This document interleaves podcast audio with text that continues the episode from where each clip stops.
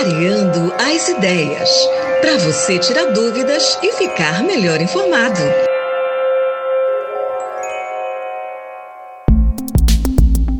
Os rios da Amazônia baixaram muito, muito além daquilo que nós estamos acostumados a ver nos últimos anos. Em 2010, nós tivemos uma estiagem severa, mas que, segundo informações de populares, não chegou a esse ponto que vemos hoje, os rios Tapajós, o Amazonas, o Arapiões e os que passam em frente a muitas comunidades. Os chamados braços do rio Amazonas estão praticamente intrafegáveis, não só os da região de Várzea, como os que desaguam no rio Arapiões, no rio Tapajós, isso segundo relatos de moradores dessas localidades. O que essa seca pode deixar de lição para nós atuais e futuras gerações? Que tipo de impacto poderemos ter daqui para frente Será se vamos aprender a ouvir mais os ribeirinhos, a sociedade civil, que tem outro olhar sobre as questões climáticas? Será se a academia, quando eu digo academia, eu falo da universidade, vai se aproximar mais das autoridades e vice-versa para dialogar mais sobre o que poderá acontecer daqui para frente com os nossos rios? Os rios estão no centro de um debate nesse momento.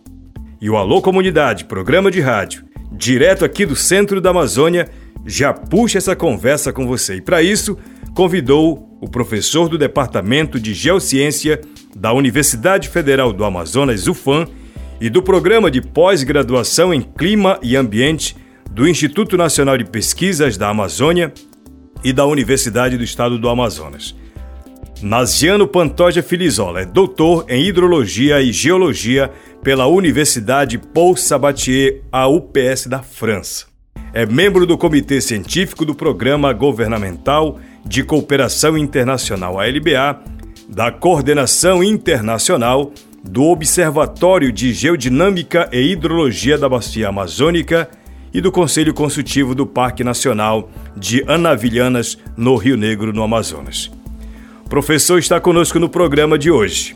Ele veio a Santarém palestrar para estudantes e professores da Universidade Federal do Oeste do Pará sobre rios amazônicos. Inicialmente, ele explica para a gente sobre a proposta dessa palestra ao público aqui em Santarém. Professor. É o seguinte, a gente tem um programa de, de extensão, um programa institucional da UFAM, voltado para o entendimento do funcionamento dos rios e, esse, e essa proposta, ela envolve os ribeirinhos. Então a gente é, quer passar conhecimento para as comunidades ribeirinhas de tal forma que elas se apropriem desse conhecimento e também adquirir deles conhecimento para melhorar o que a gente está oferecendo para as outras demais comunidades. Porque às vezes você tem uma solução para um problema num ribeirinho, vamos dizer, lá em Itaituba, que pode ajudar o camarada que está lá, não sei, em Óbidos, por exemplo, ou que está é, em Tabatinga e etc. E vice-versa. Então, o que a gente quer fazer é essa aproximação, é tentar fazer com que as pessoas possam se reconhecer primeiro dentro da bacia amazônica, né? Que é, muita gente às vezes não sabe ou não quer entender o tamanho do espaço no qual nós estamos inseridos e a importância disso em escala global, né? Então, ah, muitas vezes ah, as pessoas quando veem os problemas acontecendo, e ele vai ver no mapa que a gente coloca, por exemplo, no nosso Instagram, Rios Online, né? Ele começa a ver, pô, isso aí acontece com a gente também, e o cara tá morando muito longe da gente, e também a mesma coisa, ou seja, ele começa a se identificar, então cria uma identidade amazônica, né? Eu acho que isso é muito importante para a gente, para reforçar essa, essa realmente essa nossa identidade, nosso reconhecimento como cidadão da maior bacia hidrográfica do planeta, né? E na busca de soluções para os nossos problemas muitas vezes é, a, o Estado, né, ele tem dificuldade de chegar até o cidadão para tentar resolver esses problemas. Então o cidadão é obrigado a criar soluções, às vezes soluções inovadoras, coisas que se você levar para um congresso internacional aí de ciência, o camarada vai ficar até admirado, né? Então, essas soluções, elas precisam ser compartilhadas com outras pessoas para ajudar as comunidades que a gente tem e que hoje, por exemplo, estão passando dificuldade com essa seca. Né? Professor, durante a sua palestra, o senhor traçou muito da sua fala a partir de uma frase. O rio comanda a vida na Amazônia. Mais ou menos por aí a frase. Traduza pra gente isso, por favor. É, na verdade, essa é uma frase de um escritor é, chamado Leandro Tocantins, em que ele escreveu um livro chamado O Rio Comanda a Vida, né? Ele fala uma abordagem da Amazônia. Então a gente tomou isso de empréstimo no sentido de, de a gente, é, com essa conversa com os ribeirinhos e com as, com as comunidades e também com a própria academia, é, fazer essa pergunta para nós. Né? Os rios realmente dominam, eles comandam a vida na Amazônia ainda hoje? Né? Como é que está essa relação? É um pouco essa aí a nossa caminhada. Como é que a academia responde a essa pergunta? Vamos transformando numa pergunta. É, olha, a gente enquanto academia tem uma caminhada, né, que vai amadurecendo cada vez mais em relação à própria região amazônica, né? Se você pensar do ponto de vista é, do número de pesquisadores hoje presentes na região, ainda é muito pouco, se você comparar com as regiões sul e sudeste. No entanto, a gente já evoluiu, né? Agora nós precisamos também reforçar e melhorar o nosso discurso. Eu acho que fazendo uma autocrítica, né?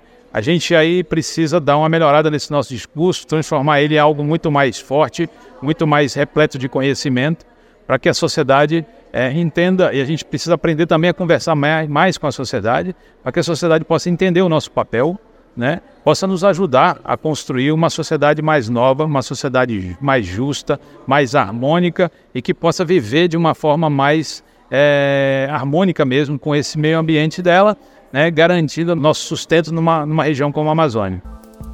Professor Naziano, nós estamos vivendo uma seca extrema, se é que dá para falar em extremo nesse caso. Uma seca que está impactando muito fortemente a vida das populações, principalmente as que habitam os maiores e os menores rios. Está faltando acesso para as comunidades, enfim, um monte de coisa. Essa relação pela proximidade com esses rios e com esses igarapés, eu me refiro à relação de quem mora na beira do rio, estaria tendo uma certa influência no que está acontecendo com os nossos rios? Olha, é um fenômeno uh, de escala regional, né? Não é uma causa direta que esteja relacionada a alguma ação humana específica. No entanto, as pessoas podem ajudar, e isso é uma das coisas que a gente tenta fazer com o nosso projeto Rios Online, mandando fotografias para a gente do que está acontecendo nessas, nessas regiões, para que a gente possa divulgar isso né? e mostrar para o mundo inteiro né?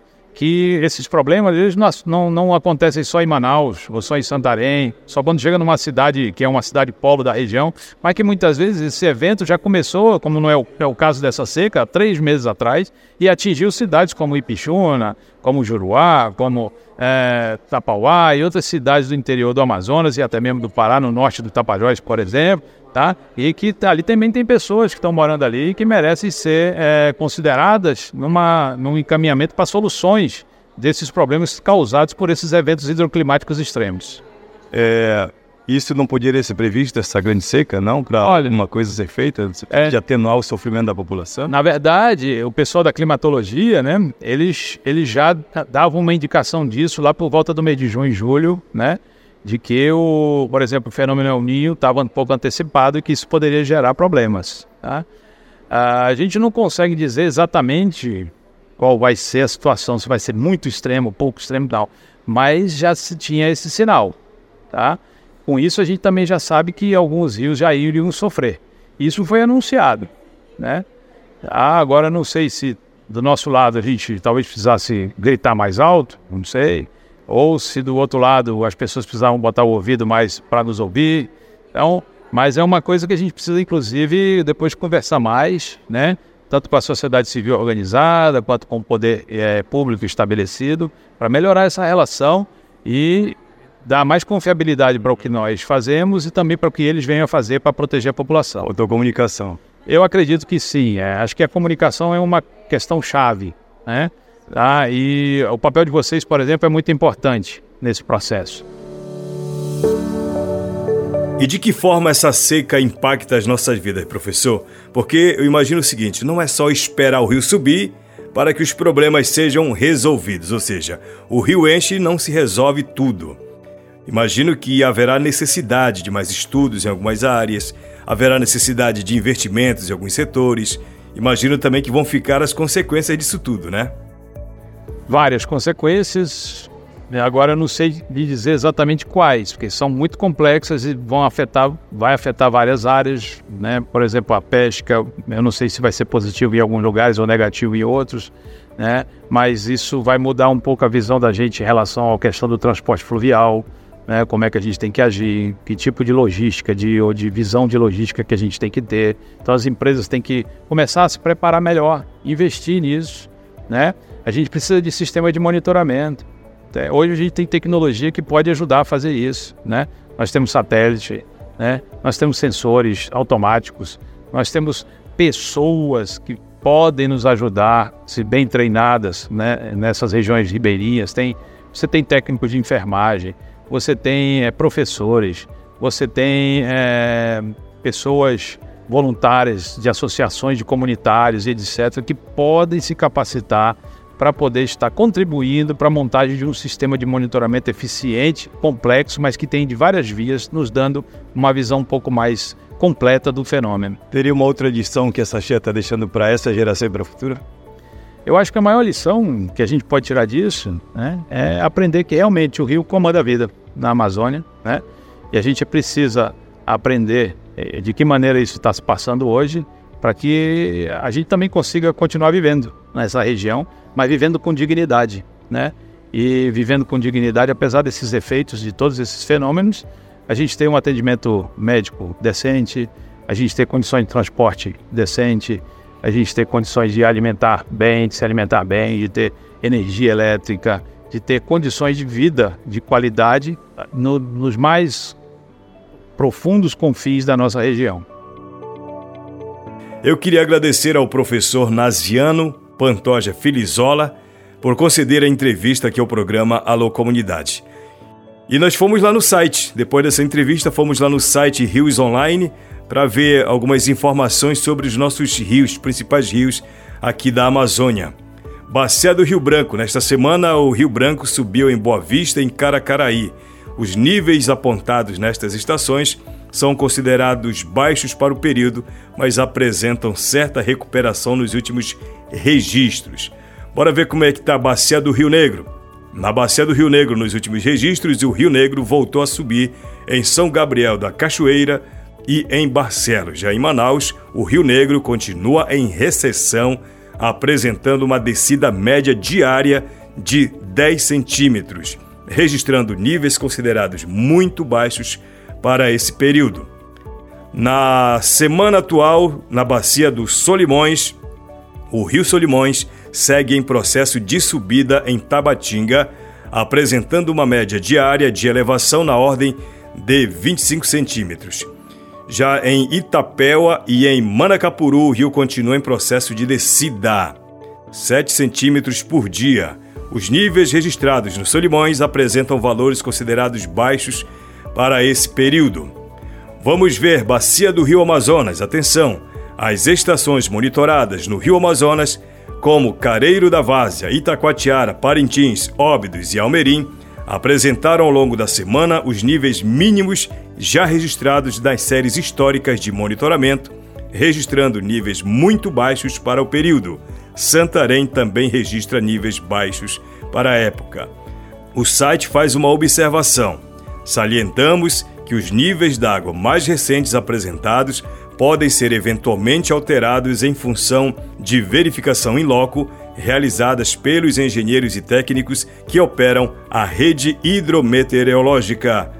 Nessas ocasiões, são executados trabalhos de manutenção das estações, bem como o nivelamento das réguas.